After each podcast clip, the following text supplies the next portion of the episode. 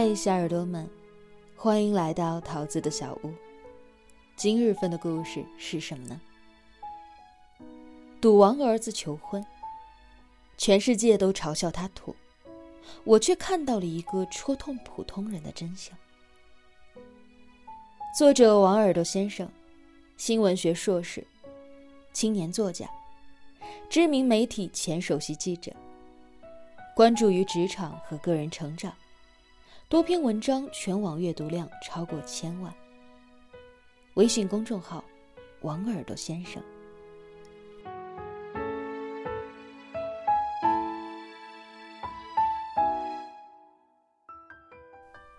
澳门赌王何鸿燊二十岁的儿子何猷君，求婚三十岁的超模奚梦瑶。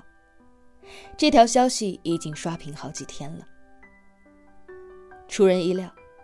他没有带来围观者的惊叫，求婚现场的土气却成了被嘲笑的内容。把求婚当成了男主角自己的明星秀，甚至连装饰的玫瑰都是假的，确实太没有品味。全世界都在嘲笑赌王儿子的土味，说这一场求婚更像是一场豪门扩招。但是在对赌王家族起底的报道里，我却看到了一个可能会戳痛无数普通人的真相，那就是赌王子女的学历惊人。就比如何猷君同父同母的兄弟姐妹当中，何猷君自己是麻省理工学院毕业，姐姐何超莹毕业于世界名校香港大学。哥哥何猷亨到名校里修读过工商管理，就连1999年出生的妹妹何超欣，现在也在英国的知名大学读书。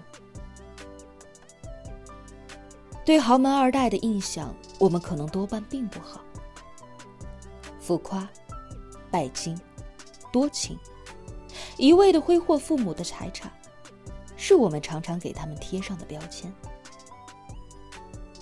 你一定想不到，事实上并不是这样的。相反，他们过得好，就更知道学历的重要，更愿意接受良好的教育。如果你不想跌落谷底，想一直往上走，就必须要去读书。这真不是夸张。你站得越高，可能就越会知道读书意味着什么。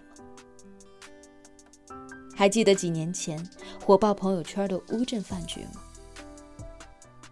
在中国互联网最有影响力的几位老总一起聚餐，有眼尖的网友却发现，这哪里是互联网大佬聚餐，分明是一群学霸的大集合。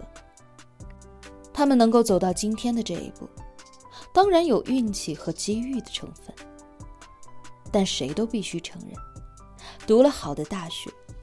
然后保持终身的学习力，是最关键的因素。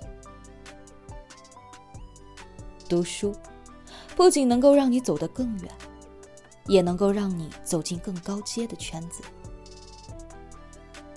当然，有些人会说了，个案说明不了什么。那么，请问你知道华为的平均工资吗？华为年报显示。二零一七年，华为十八万员工的年人均收入已经七十万，并且还在逐年的增加。是的，你没有听错，是平均年薪七十万。其实，不仅仅是在华为，在腾讯其他知名大企业，员工平均月薪几万，已经不是什么稀罕事儿。不错，生活当中虽然会有意外，有不劳而获的财富，有从底层逆袭的奇迹，但读书注定会让你和周围的人活得不一样。是的，这个世界已经变了，留给不读书的人的空间已经越来越小。今年春节假期和几位发小聚会。感触良多。这些发小初中毕业之后就辍学了，然后去了珠三角，开启了小作坊，加工手表。最开始的几年，确实赚了不少钱，买了车，还在老家盖起了别墅。但从前年开始，作坊就开始亏损，不仅前面的利润搭了进去，还赔了不少。外面的大工厂工艺日益先进。自己却不懂得技术，也请不来专业的人员，产品挤压，没有销路，只能够一亏再亏。前不久，亲戚家的一个儿子也被辞退了。当年高中还没有毕业，因为父亲的关系，他进了县城里的一个机关做合同工。虽然工资低，但是离父母近。县城的消费水平也不高，日子还得过得很滋润。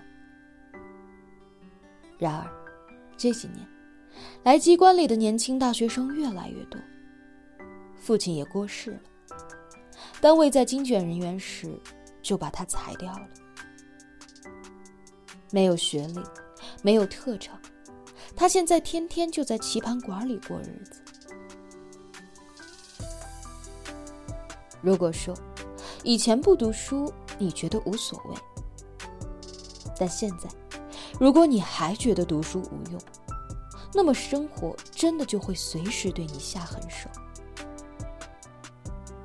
所以，现在还持读书无用论的人，不仅仅是短视，而且是愚蠢。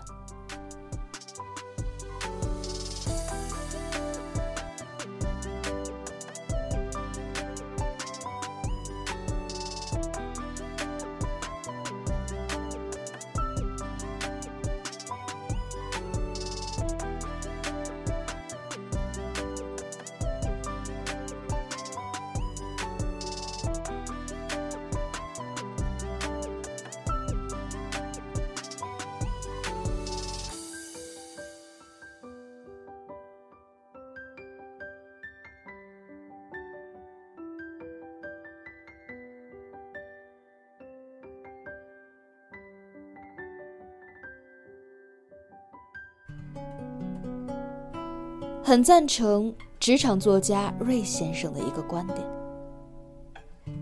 为什么大多数人宁愿吃生活的苦，也不愿意吃学习的苦呢？因为觉得学习苦的人，大多是没有挨过现实的耳光。而当你意识到读书重要的时候，你对生活已经无力反抗。当你人到中年，拿着四千的月薪，后悔当初为什么没有去努力考一个好大学，已经太晚了。你每天在公司里忙得焦头烂额，每个月被房贷追杀的无处可逃，每年都在祈祷年迈的父母身体不出问题，你会过得不好。当你为了一桩生活的小事儿，到处求人之时，你可能才知道，多读一些书，多赚一些钱，就会少一次的低声下气。但一切已经不可重来了，所以真的不要看到一两个没有读过书的人过得不错，就对读书嗤之以鼻。对有钱人来说，读书或许只是锦上添花，但对于普通人来说，读书必然会是雪中送炭。当然，我必须一再强调，读书并不等于一个高学历，一个好大学。毕竟，这个世界上读过大学却没有文化的人太多太多了。我更想说的是。任何时候，你都要不放松学习，不要贬低读书的用处。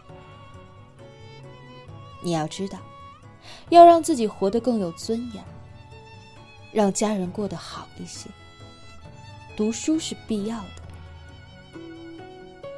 如果你出身穷人家，就更不要怀疑这一点。这些年，我见过太多普通人的孩子，通过读书，要么身价翻了万倍，要么实现了阶层的跨越。这些年，我也见过不少富人家的子女，因为不读书而染上一身恶习，耗光了千金家财。所以，别只关注赌王儿子求婚的花絮，看到他背后豪门对学历的认同，才更重要。读书，仍然是普通人最容易走的那一条路。最怕你一生被生活摧残，却得过且过；最怕富二代都在拼命的考麻省理工。而普通人家里的你，却还在混日子，还在说读书不重要。